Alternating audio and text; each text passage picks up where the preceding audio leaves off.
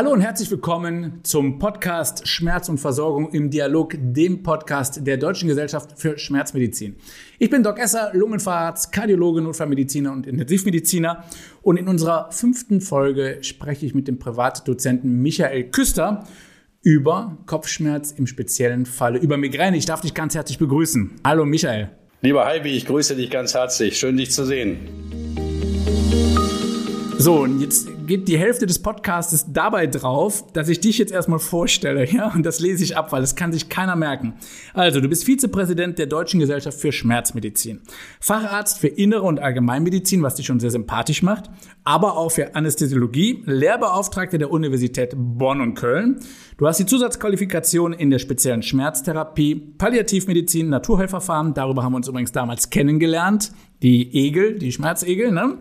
Sportmedizin, Notfallmedizin und Gesundheitsprävention und du leitest das regionale Schmerz- und Palliativzentrum der DGS in Bad Godesberg. Unfassbar. Also, ich darf dich jetzt nochmal begrüßen, auch wenn Sie glauben, ich habe hier mehrere Leute jetzt gerade in der Runde. Nein, es handelt sich nur um Michael Küster. Schön, dass du dabei bist. Ganz herzlichen Dank für die Einladung, lieber Alvin. Michael, welche Rolle spielt die Schmerzmedizin in deinem beruflichen Alltag? Und direkt die nächste Frage hinterher. Kopfschmerzen, insbesondere die Migräne. Wie sehr ist das in deinem Alltagsgeschäft vorhanden? Wie viele Patientinnen und Patienten betreust du da? Mein persönlicher Alltag besteht, ich würde mal schätzen, zu 75 bis 80 Prozent aus Schmerztherapie. Ich bin auch ganz froh, dass ich nicht nur Schmerzpatienten habe, sondern auch normale hausärztlich betreute Patienten. Ähm, aber schon erheblichen Anteil. Wir sind an sechs Tagen in der Woche da. Kannst dir vorstellen, dass es mehr als 25 oder 30 Stunden Schmerztherapie in der Woche sind.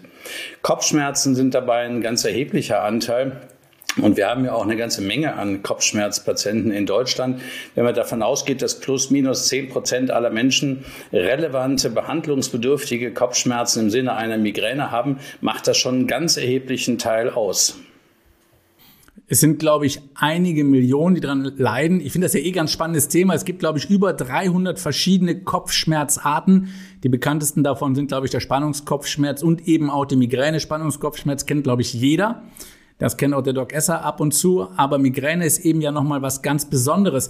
Hast du da noch äh, einige Zahlen im Kopf, wie viel tatsächlich betroffen sind? Und äh, es ist ja, glaube ich, so, es ist ein Vorurteil, wenn man sagt, nur die Frauen hätten Migräne, oder?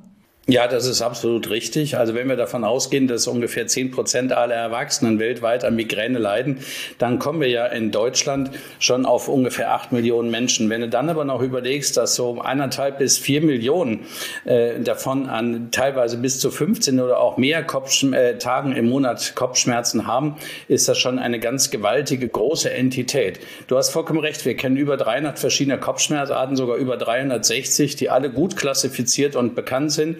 Die häufigsten hast du genannt, das ist sicherlich Migräne und der Spannungskopfschmerz, aber auch andere, auf die wir vielleicht noch zufälligerweise zu sprechen kommen, wie der Medikamentenübergebrauchskopfschmerz, ja, äh, spielen auch eine ganz erhebliche Rolle. Der Kopfschmerz, also der medikamenteninduzierte Kopfschmerz, der kommt, wenn man einfach zu viel nimmt. Sicherlich gleich ein Thema noch. Was macht es denn so schwierig, die Migräne vom Kopfschmerz zu differenzieren? Beziehungsweise wie gehst du da vor? Naja, eigentlich, wenn man es ganz genau nimmt, ist es nicht wirklich schwierig. Ich glaube, wir müssen zu unserer ersten guten Eigenschaft als Arzt kommen, wir müssen dem Patienten zuhören. Und ich kann natürlich auch nur diagnostizieren, was ich kenne. Das heißt, Voraussetzung ist, dass ich mich mit Kopfschmerzen auskenne. Und die Medizin ist ja durchaus in vielen Bereichen zunehmend systematischere Wissenschaft geworden. Und wir haben seit vielen Jahren, auch dank Initiativen aus Deutschland, eine internationale Kopfschmerzklassifikation, in der alle Kriterien einer jeden Kopfschmerz diagnostizierten oder diagnostizierbaren Kopfschmerzentität exakt aufgelistet sind. Und eine Migräne ist dort ganz klassisch äh, ähm, äh, definiert und kann anhand der Kriterien abgefragt, exploriert werden. Der Patient muss untersucht werden und wenn ich dann keine anderen Krankheitsursachen finde, kann ich den Verdacht einer Migräne äußern. Nenn doch einfach uns mal die Kriterien beziehungsweise die ähm, Möglichkeiten, wie du zur Diagnose kommst. Das sind ja nicht alle Migräne-Experten. Also, das ist klassifiziert nach der internationalen Kopfschmerzklassifikation. Und ich brauche, um überhaupt die Diagnose einer Migräne stellen zu können, mindestens fünf ähnliche Kopfschmerzattacken. Das heißt, Migräne ist eine attackenförmig auftretende Kopfschmerzerkrankung. Heißt auch, dass zwischen den einzelnen Kopfschmerzanfällen kopfschmerzfreie Phasen sind. Und sie ist gekennzeichnet beim Erwachsenen durch einseitig pulsierend pochende Kopfschmerzen von starker bis sehr starker Intensität, die verbunden sein können mit Übelkeit und oder Erbrechen, zusätzlich Lichtempfindlichkeit und oder Lärmempfindlichkeit. Und ein wichtiges diagnostisches Kriterium darüber hinausgehend äh, ist auch, dass die Kopfschmerzen der Migräne bei Bewegung stärker werden. Übrigens ein klassischer Unterschied zum Spannungskopfschmerz. Da macht die Bewegung nichts, da bleibt der Kopfschmerz gleich. Ja, und wenn ich dann den Patienten untersucht habe und neurologisch untersucht habe, keine sogenannten Red Flags habe, wie eine Tumoranamnese, wie eine deutlich erhöhte Blutsenkung beispielsweise, ja, wie eine sonst auffällige Vorgeschichte, dann kann ich davon ausgehen, dass ich eine Migräne habe. Jetzt berichten ja manche Betroffene auch von einer sogenannten Aura. Magst du uns beschreiben, was darunter zu verstehen ist, ob die immer mit der Migräne einhergeht und wie viele davon betroffen sind? Naja, das mit der Aura haben wir ja bei uns im Studium mal gelernt, dass das eigentlich typischerweise dazugehört. Das ist aber nicht richtig. Nur ungefähr 15 bis 20, 25 Prozent aller Migränepatienten haben eine Aura. Und Aura ist ja, wenn man überlegt, wo es herkommt, eigentlich die Göttin der Morgenröte. Und die Beschreibung kommt daher, dass so viele Patienten früher beschrieben haben, dass so ein warmes, wolliges Gefühl von unten aus der Magengegend hochsteigt. Ja, das ist eine der möglichen Symptome. Es ist aber auch so, dass alles Mögliche an Sehstörungen dazukommen kann, sogenannte Skotome, Ausfälle, unscharfes Sehen, Zickzacklinien vor den Augen, Farbsehen, eventuell aber auch schwarze Löcher oder weiße Löcher und die sich langsam aber sicher ausbreiten. Das hat was mit Veränderungen im Gehirn zu tun und die im Regelfall allerhöchstens so 20 bis maximal 60 Minuten andauern, dann verschwinden, bevor die typischen Migräne-Kopfschmerzen beginnen. Es ist, ich finde, ein sehr komplexes Krankheitsbild. Ich durfte vor noch nicht allzu langer Zeit lernen, dass selbst ein profaner Schwindel auf eine Migräne hindeuten kann, die sogenannte vestibuläre Migräne, die dann aber eben gar nicht äh, durch einen HNO-Arzt letztendlich therapiert wird, sondern durch die richtigen Migränemedikamente. Also wirklich ein spannendes Thema. Ab wann wird denn eine Migräne chronisch? Beziehungsweise was unterscheidet die chronische Migräne vom akuten Anfall und was müssen Patienten im akuten Anfall beachten? Also das sind jetzt mehrere Fragen auf einmal gewesen. Zunächst einmal äh, fragst du jetzt nach der chronischen Migräne. Dann wird jeder Patient der Migräne hat, sagen, ich habe das über viele Jahre, natürlich ist das bei mir chronisch, aber der Begriff der chronischen Migräne ist eindeutig definiert. Äh, das ist eine neue Krankheitsentität, die wir kennen als ähm, Sonderform einer komplizierten Migräne und die ist so definiert, dass du an mindestens 15 Tagen im Monat äh, starke Kopfschmerzen haben musst, wobei acht Tage den klassischen Kriterien, die ich vorhin genannt habe, einer Migräne entsprechen müssen. Es kann also durchaus sein, dass du acht Tage im Monat Migräne hast und sieben Tage Spannungskopfschmerz. Trotzdem wird das dann bezeichnet als chronische Migräne. Und das ist der Unterschied, diese Grenze von 15 Tagen zur episodischen Form. Das ist einfach willkürlich irgendwann definiert. Äh, und das Dramatische ist vor allen Dingen, dass es häufig unterdiagnostiziert wird, dass die Patienten nicht zum Arzt gehen und sich das Ganze dann immer weiter und weiter hochschaukelt und wirklich irgendwann das tagtägliche Leben der Patienten bestimmt. Ich kann mich an eine erinnern, die hat 28 20 Tage im Monat wirklich klassische Migräne gehabt. Das ist das, was wir als chronische Migräne bezeichnen. Aber jetzt sag mal, diese Patienten, die sind doch nicht mehr alltagsfähig, also und schon gar nicht arbeitsfähig. Ja, das ist richtig. Also wir, wir zählen auch die Migräne mit zu den schwerwiegendsten neurologischen Erkrankungen überhaupt. Und es gibt Arbeiten, die zeigen, dass die äh, Einschränkung der Lebensqualität größer ist als die Einschränkung der Lebensqualität durch Diabetes, Asthma, COPD gemeinsam. Also es ist eine extrem beeinträchtigende Erkrankung, die auch wirklich zur Invalidisierung führen kann. Ich habe nicht wenige Patienten, die aufgrund der Migräne sogar arbeitsunfähig sind, komplett arbeitsunfähig und die mehr als die Hälfte ihrer Zeit im Bett verbringen, ein, bis dass man sie vielleicht erfolgreich behandelt. Ein schwerwiegendes Erkrankungsbild. Absolut. Kennt man die Ursache oder die Entstehungsform der Migräne oder auch Faktoren, die eine Migräne begünstigen können? Ja, da gibt es viel. Das alleine würde schon vermutlich zwei Podcast-Sendungen mit dir ausmachen. Ne? Man kann äh, sicherlich festhalten, dass Migräne eine familiär gehäuft auftretende Erkrankung ist. Es gibt gewisse Gendefekte, das sind über 46 inzwischen bekannt, die mit der Migräne korrelieren. Das heißt, es gibt Veränderungen im Genmaterial, die die Veranlagung, Migräne zu kriegen, eindeutig erhöhen. So, das heißt, du hast eine gewisse Sensibilität, Migräne zu bekommen und dann kommen immer noch auslösende Faktoren dazu, die den einzelnen Anfall vielleicht auslösen auslösen können. Wir wissen, dass Migräne, so kann man es, so erkläre ich es auch immer Patienten, eine chronisch entzündliche Hirnerkrankung ist. Wir finden bei diesen Patienten im Gehirn Entzündungszellen im Bereich des fünften äh, Hirnnerven, da wo der äh, Kern dieses Nerven ist, auch zwischen den einzelnen Attacken. Das heißt, du hast auf der einen Seite eine Entzündung und auf der anderen Seite die wichtigste Voraussetzung ist, du brauchst Gehirn. No brain, no pain. Dann wundert mich, dass so viele betroffen sind. Ja, aber das erklärt vielleicht auch, warum angeblich mehr Frauen als Männer betroffen sind. Aber das wollen wir nicht ausdiskutieren. Jetzt freuen sich alle Frauen und vielleicht sogar zu Recht. Ja, das kann sein. Aber das ist, glaube ich, auch noch eine ganz spannende Message. Also es handelt sich hier um eine äh, chronische, also um eine Entzündung. Und früher dachte man ja vor allen Dingen, es hätte was mit Blutdruckschwankungen oder ähnlichem zu tun, Unterversorgung mit sauerstoffreichem Blut. Stimmt nicht so ganz, sondern es ist ein Zusammenspiel von verschiedenen Dingen, unter anderem die Entzündung, aber eben auch einer Hypersensibilität. Kann man das so sagen? Ja, absolut hundertprozentig korrekt. Mhm. Also im Prinzip, ich sage das immer als einfacher Lungenfacharzt, wie bei einem Asthma, wo ich einfach ein hyperreagibles Bronchialsystem habe, was vielleicht auf einen speziellen Staub oder auf einen speziellen Schimmelpilz reagiert. So reagiert das Hirn dann eben auf äußere Faktoren, auf äußere Reize. Ja, ganz genau. Auch das Asthma wird attackenförmig eventuell schlechter ne, durch auslösende Faktoren.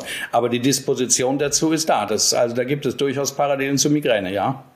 So, jetzt kommt zu dir äh, ein Patient, da ist vielleicht die Migräne auch schon 1a diagnostiziert worden von dir und ähm, der möchte jetzt neben der medikamentösen Therapie, zu der wir jetzt gleich auch kommen werden, einfach auch selber was tun, um eventuell die Attackenanzahl zu reduzieren oder einfach zu versuchen, komplett die Migräneattacken ähm, runterzufahren. Wie kann man das? Gibt es einen gesunden Lebensstil, der das Ganze begünstigt?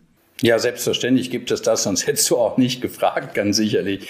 Das ist übrigens mit einer der wichtigsten Maßnahmen. Und wenn du Patienten jetzt als Schmerztherapeut erstmal nicht siehst, die dann irgendwann über mehrere Jahre begleitest und eines Tages verabschiedest, weil sie sagen, ich komme gut zurecht, und du sie dann fragst, was ist denn jetzt so retrospektiv das Wichtigste für sie, ist bei fast allen Patienten ist so, dass die sagen, vor allen Dingen die nicht medikamentösen Maßnahmen, das Akzeptieren dieser Erkrankung, das Verstehen, dass das was Besonderes, aber auch was besonders Schwerwiegendes ist, was auch besondere Maßnahmen erfordert. Nicht nur medikamentöse, sondern auch nicht medikamentöse Art. Das heißt, zunächst muss man die Erkrankung akzeptieren, sich damit auseinandersetzen, auseinandersetzen, dass man ein übererregbares und viel energieverbrauchendes Gehirn hat. Das führt schon mal dazu, dass man auch Entspannungsphasen braucht zwischendrin. Eine der wichtigsten Maßnahmen Maßnahmen bei der Migräne ist das Einplanen von Entspannungsphasen. Darüber hinaus ist es so, dass das Gehirn, zumindest wenn es funktioniert, ja auch Energie braucht. Das heißt, auch über Ernährung muss man sprechen. Kohlenhydratreiche Ernährung schon am frühen Morgen, weil bei den meisten zumindest das Gehirn morgens anfängt zu arbeiten. Darüber hinaus brauchst du, um eine gewisse äh, Schadstoffclearance im Gehirn auch zu gewährleisten, auch Flüssigkeitsaufnahmen. Und es hat sich in sehr guten Begleiterhebungen und Beobachtungen auch gezeigt, dass die regelmäßige sportliche äh, Betätigung im Sinne von Erschöpfungssport eine ganz wichtige Maßnahme ist. Und das sind so die wichtigsten Punkte, die du nennen kannst. Ja, auch die, das Arrangieren am Arbeitsplatz mit dem äh, Chef sprechen unter Umständen, dass es sein kann, dass du dich zwischendurch mal hinlegen musst, dass du eine Mittagspause brauchst, dass du dich bewegen musst. Das sind alles wichtige Maßnahmen. Und die alle zusammen, wenn der Patient das akzeptiert, also diese Erkrankung hat, sich darauf einstellt, führen dazu, dass bei ganz vielen Patienten das dann tatsächlich auch wirklich besser wird. Und du später Medikamente, die man manchmal am Anfang braucht, bis der Patient das selber auch umsetzen kann, dann auch wieder reduzieren kannst. Finde ich super interessant, weil zusammenfassend heißt das ja, ähm, ich äh, versuche die Selbstachtsamkeit des Betroffenen zu fördern, dass er für sich exogene Faktoren zum Beispiel festmacht, die zum Auslösen der Migräne beitragen. Er braucht einen stabilen Schlaf-Wach-Rhythmus, der vielleicht auch individualisiert werden muss durch diese Mittagspause, wo er einen Powernap macht. Viel, viel Bewegung, ausgewogene Ernährung, beziehungsweise das finde ich eben auch spannend dass du hier in diesem Falle sagst, es darf hier auch mal kohlenhydratreicher sein beim Migränepatienten. Das konnte in Studien ja sehr, sehr gut äh, gezeigt werden. Was ich persönlich auch ganz interessant fand, weil eine aktuelle Studie gezeigt hat, dass ein ähm, erhöhte Zufuhr von Omega-3-Fettsäuren in Zusammenspiel mit einer guten medikamentösen Therapie auch die Attackenanzahl senken kann. War natürlich nur eine kleine Studie, aber es zeigt natürlich auch wieder, was für eine Power letztendlich ein guter, angepasster Lebensstil da hat. Ne? Mhm, da hast du vollkommen recht, das kann ich nur unterstreichen. So, jetzt haben wir aber nicht nur den Lebensstil auf der einen Seite, wobei ich dir da auch recht gebe, das ist das A und O. Ähm, auf der anderen Seite haben wir verschiedene Möglichkeiten der medikamentösen Therapie. Womit startet man dann letztendlich? Ich sag mal, wenn wir es mit einer Erstdiagnose zu tun haben und wir haben eigentlich bisher noch gar kein Medikament angewendet. Ja, also zunächst einmal muss ich mit dem Patienten sprechen, was er, was er hat und ihm das genau erklären. Und dann ist es so, dass ich ihm sage, wir müssen ähm, über die Attackentherapie sprechen. Was mache ich, wenn ich gerade eine Migräneattacke habe? Und da hängt es natürlich sehr vom, von der Intensität auch ab. Und wir können ganz allgemein sagen, dass leichte Attacken grundsätzlich mit den dir bekannten Medikamenten Ibuprofen, Paracetamol, äh, Paracetamol Novagin oder Aspirin zu behandeln sind bei der leichten Migräne. Er geht eventuell, wenn ein Patient das will, auch noch bei der mittelschweren, wenn er Erfolg damit hat. Bei der mittelschweren und schweren Migräne ist es aber heute, wie wir sagen, Goldstandard, ja, dass wir Triptane einsetzen, die ja nun über 20 Jahre auch eingesetzt werden und wo man sagen muss, das ist heute der Goldstandard, der jedem Patienten angeboten werden sollte. Das ist so weit verbreitet, dass es sogar in jeder Apotheke inzwischen leider teilweise frei verkäuflich ist. Das ist die Attackentherapie. Natürlich sollte der Patient sich hinlegen, das Zimmer abdunkeln ja, und Ruhe einhalten.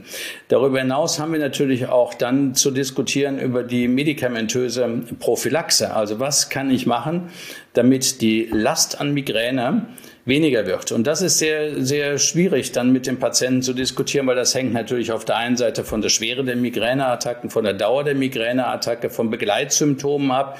So gibt es hemiplegische, also mit einer Halbseitenlähmung verbundene Migräneattacken. Ich habe zum Beispiel eine Patientin jetzt kürzlich gesehen, die hat im Rahmen ihrer Migräne immer ein, äh, ungefähr eine Woche eine Halbseitenlähmung.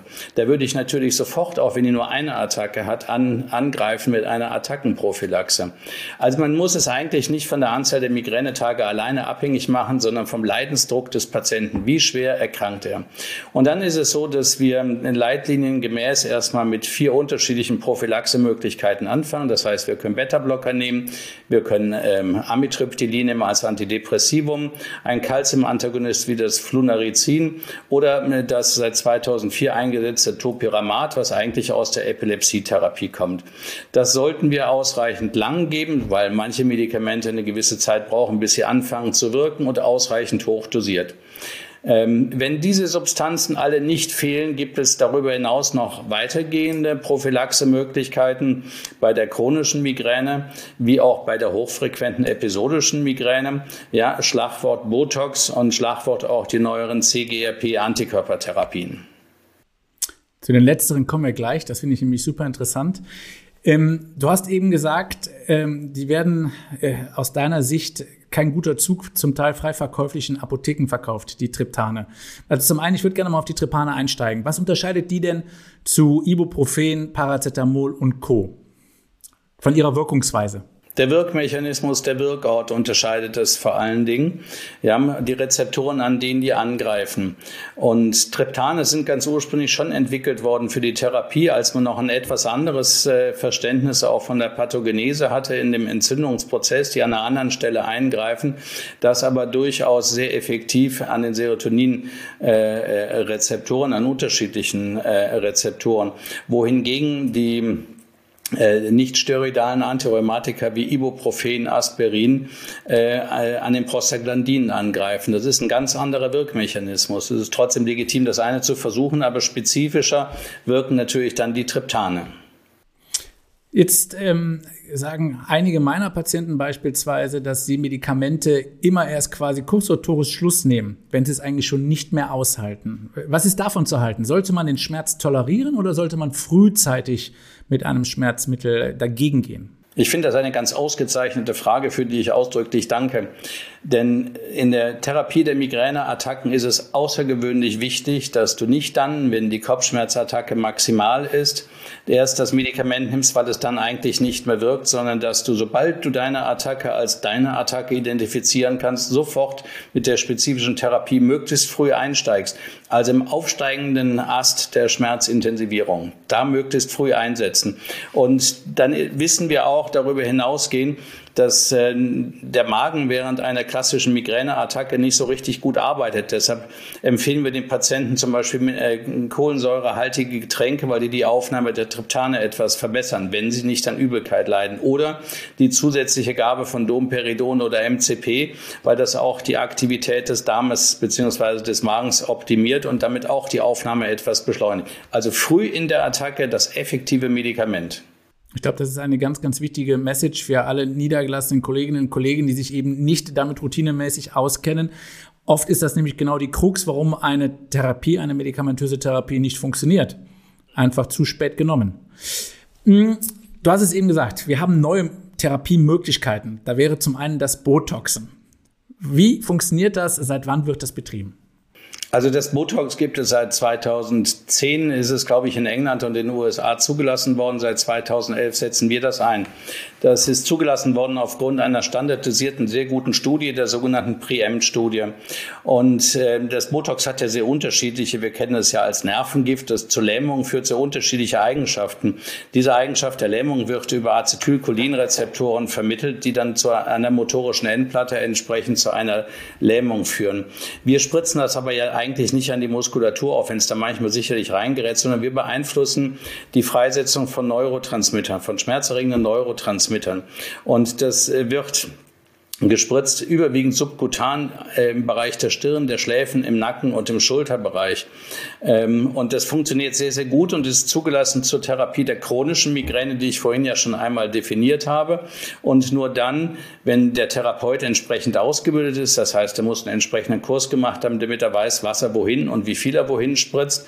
Und es sind äh, die vier vorhin genannten Prophylaxen vorher unbedingt durchzuführen oder sie müssen kontraindiziert sein oder zu äh, äh, entsprechende Nebenwirkungen geführt haben, die zum Absetzen des Medikamentes veranlassten. Dann kannst du das einsetzen. Eine sehr elegante Therapie. Ich habe viele Patienten, die das bekommen und ganz viele, die da erheblich von profitiert haben.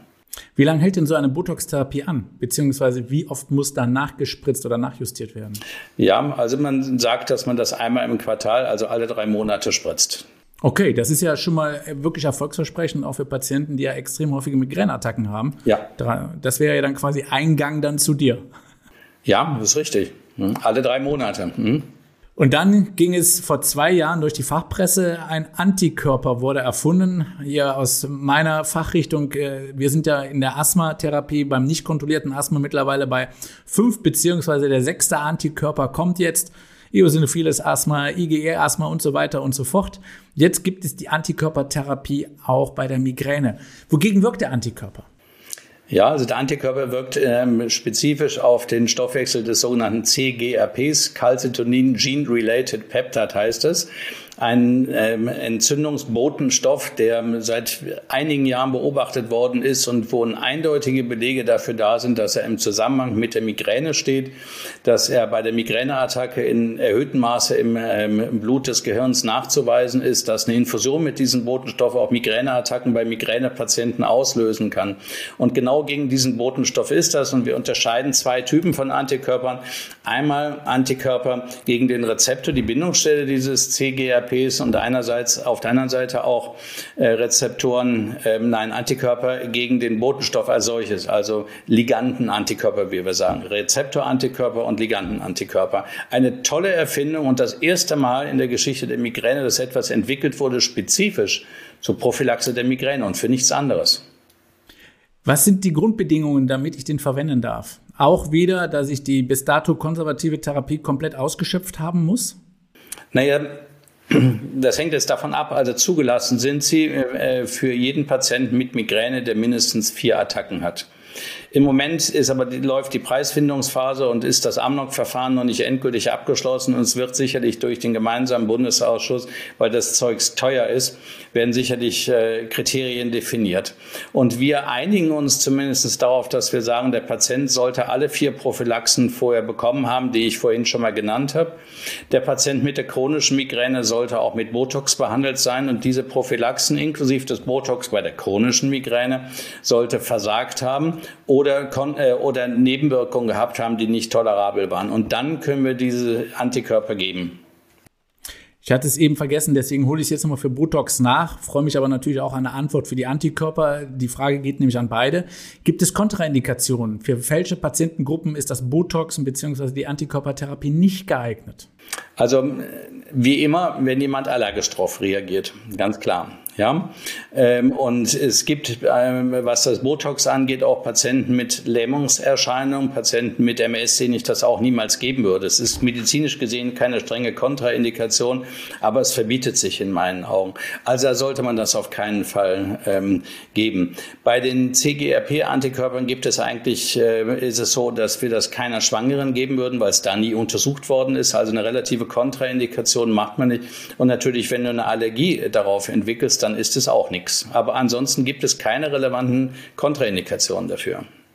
Also was ich hier gerade positiv aus diesem Gespräch rausziehe, ist, es gibt neue Therapieoptionen für sehr geplagte Migränepatientinnen und Patienten, die davon absolut profitieren.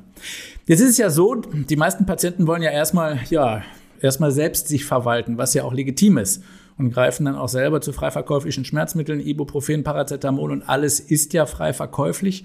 Wann ist davon auszugehen, dass ein ja, medikamenteninduzierter Kopfschmerz auftritt und was ist dann zu tun? Der Patient sollte dann zum Arzt gehen, wenn er selber nicht mehr klarkommt und er sollte wissen und da können wir beide mit dran wirken, dass es halt heute sehr gute Diagnosekriterien gibt und sehr gute Therapieoptionen. Das heißt, wenn der Patient informiert ist, dann sollte er frühzeitig zu entsprechenden Fachleuten gehen und sich entsprechend entsprechend auch Hilfe holen. Und die gibt es ja. Ne? Leider ist es nicht ausreichend bekannt.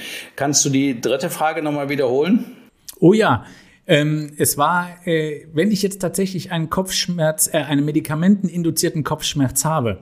Zum einen, wie erkennst du das und was machst du dagegen als behandelnder Arzt? Also das Wichtigste, glaube ich, um das erkennen zu können, ist, dass der Patient ehrlich mit uns umgeht, aber dafür muss er auch ehrlich mit sich umgehen. Und wir sagen, dass wenn der Patient regelmäßig an mehr als 10 bis 15 Tagen im Monat Kopfschmerzmedikamente einnimmt, und das an mindestens drei aufeinanderfolgenden Monaten, dass das Risiko für die Entwicklung dieses Medikamentenübergebrauchs Kopfschmerzes sehr, sehr groß ist. Und wir erkennen ihn daran, dass der Patient eigentlich typischerweise mit dumpf drückenden Kopfschmerzen schon morgens wach wird. Ne? Er nimmt tagsüber Kopfschmerzmedikamente, weil er ja Kopfschmerzen hat, um Gottes Willen, geht dann abends irgendwann ins Bett, schläft, was ja jeder auch mal irgendwann tun muss. Und er abends vielleicht dann noch eine Kopfschmerztablette eingenommen hat und über Nacht kommt er in eine Art Entzug und wird deshalb morgens mit Entzugskopfschmerzen, Medikamenten medikamenteninduzierten Kopfschmerzen war. Greift natürlich zur Tablette und so steigert und entwickelt sich dann, dann dementsprechend weiter. Also hier hilft auch die Anamnese, das genaue Hinhören und auch das Beschreiben lassen der äh, Kopfschmerzsymptomatik. Letztendlich hilft dann wahrscheinlich auch nur der kalte Entzug, oder? Ja, also das ist das, was, sagen wir mal, in, in äh, bekannten Kopfschmerzkliniken häufig auch gemacht wird und tatsächlich auch äh, durchaus in vielen Fällen äh, sehr erfolgreich gemacht wird, unter Cortisonschutz häufig. Inzwischen wissen wir aber auch aus neueren Studien, ähm, dass auch hier die CGRP-Antikörper, die, über die wir eben schon gesprochen haben, durchaus auch eingesetzt werden können und auch mit sehr, sehr gutem Erfolg. Also entweder Entzug unter Cortisonschutz, meistens musst du die Patienten dann eine Woche immobilisieren, wir machen das auch so, ja, oder beziehungsweise aus dem Berufsfeld rausnehmen, oder halt wirklich dann die Therapie mit den CGRP-Antikörpern, die dafür auch zugelassen sind. Also auch hier besteht Hoffnung und ich muss sagen, äh, wir kommen so langsam zum Ende des Podcasts. Ich finde, du hast unheimlich viele neue Möglichkeiten und Hoffnungen gegeben für ja, chronische Migränepatienten, die ja oft einen jahrelangen, jahrzehntelangen Leidensweg haben mit einer extrem eingeschränkten Lebensqualität. Mhm. Michael, ganz zum Schluss nochmal eine Frage. Ähm, wenn das ja ein Wunschkonzert wäre und du hast als Schmerzmediziner einen großen Wunsch, was wäre der? Oh, das ist aber jetzt eine sehr schwierige und gefährliche Frage. Ähm, als Schmerzmediziner habe ich äh, einen großen Wunsch. Wir haben ja vor vielen Jahren, da war ich auch äh, für unsere Gesellschaft aktiv, äh, in Deutschland die Kopfschmerzentität der chronischen Schmerzen mit somatischen und psychischen Faktoren als eigenständige Erkrankung definiert ja, wo der Patient nicht diese und jene Erkrankung hat, sondern chronisch schmerzkrank.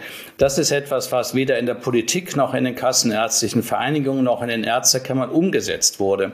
Und was ich mir wünschen würde, wäre, dass ähm, die Kassen und die Gesundheitspolitik auf der einen Seite einen Facharzt für spezielle Schmerzmedizin einführen würde, wirklich als isolierte Facharztbezeichnung und darauf aus, aufbauend auch eine Bedarfsplanung machen würde. Das heißt, sich überlegen würde, wenn wir so und so viel Millionen äh, oder so und so viel Prozent der Bevölkerung chronisch schmerzkrank sind und jeder Schmerztherapeut um die 300 Patienten behandeln darf, wie viel Schmerztherapeuten eine Stadt bräuchte und entsprechende Stellen frei äh, äh, ausschreibt und dann dementsprechend auch besetzen kann. Das wäre ein wirklich großes Ziel, weil ich glaube, dadurch kannst du die Versorgung all dieser Patienten unheimlich verbessern. Und Heidi, vergiss bitte eines nicht.